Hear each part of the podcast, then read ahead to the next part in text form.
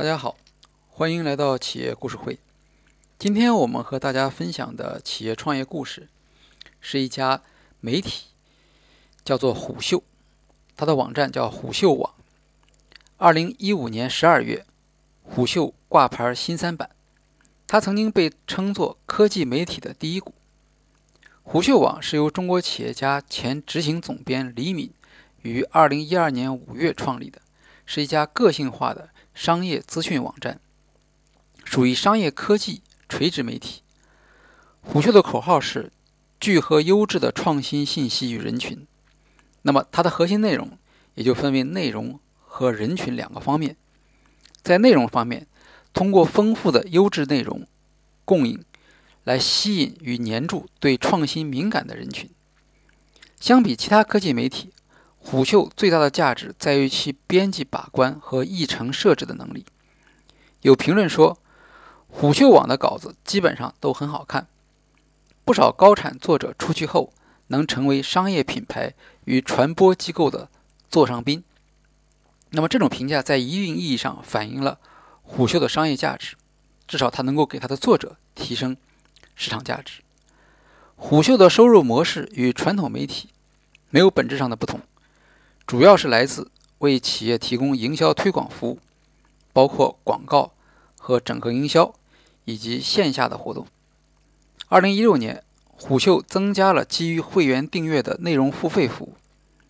虎嗅的会员服务包括向会员提供研究报告、有料内容抢先先、线下活动的专属折扣，还有其他增值服务。目前，虎嗅会员的定价是。每年一千两百八十八。李敏说：“大部分的内容还是会免费的，以让读者获得足够多的阅读量。只是极少的内容会尝试收费。那么，这样的模式在本质上不是内容付费，而更多的是为社群付费。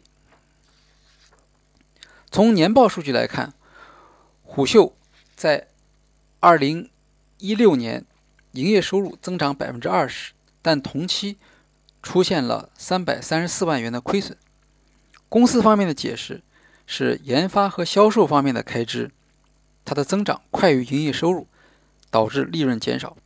例如，二零一六年虎嗅网的研发费用为六百三十六万元，比上一年增长了五百一十八万元，占营业收入的百分之三十二。研发的增长，同时也导致人员薪酬的增加，销售费用大幅增加了百分之一百六十三，这主要是用于支付人员和营销费用。此外，由于大部分业务通过代理公司进行，导致应收账款大幅度增加了百分之一百二十四，账期也延长了。虎嗅曾经有过自嘲，说这家公司商业模式单一，理财能力欠缺。亏损同比放大。作为科技类媒体，虎嗅通过企业影响力变现和社群收费来实现盈利，目前来看还非常困难。因为传统的在线广告业务面临着增长乏力的问题，而整合营销业务又在一定程度上与媒体本身的客观中立属性存在矛盾。虎嗅的会员服务目前还是实验性质。未来能否支撑长期的收入增长还有疑问。其他新业务如培训和投资融资、视频内容、自媒体服务，这些市场规模也不确定。在风险方面，虎嗅更关注网络广告的投放专业性，避免网络入口多元化和内容形态多元化导致的分流。为了坚持媒体的独立立场。虎嗅和不炒公司的公关产生过冲突，这也可以说是品牌的潜在风险之一。总结一下，从前面的讨论中可以看出，虎嗅属于小而美的公司。从它的经营活动来看，似乎不具备特别巨大的成长空间。好在虎嗅凭借高质量的内容已经成为品牌的壁垒，并且有一批相对忠诚的用户。并且虎嗅的核心团队在优质创造内容资源方面有相对的优势。当然，像三十六氪之类的新媒体也在抢夺虎嗅的市场，冲击虎嗅的内容独特性。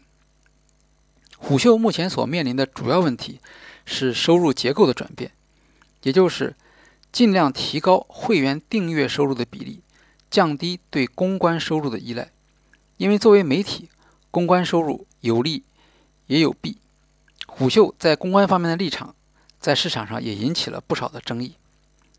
不过，会员收入能否增长，要取决于独特的内容和高质量的活动。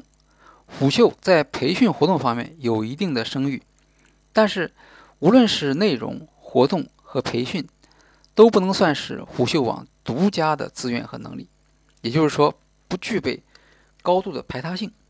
在这种情况下，虎嗅将不得不陷入高度激烈的市场竞争，难以实现高利润。好。今天的企业案例就介绍到这里，谢谢大家。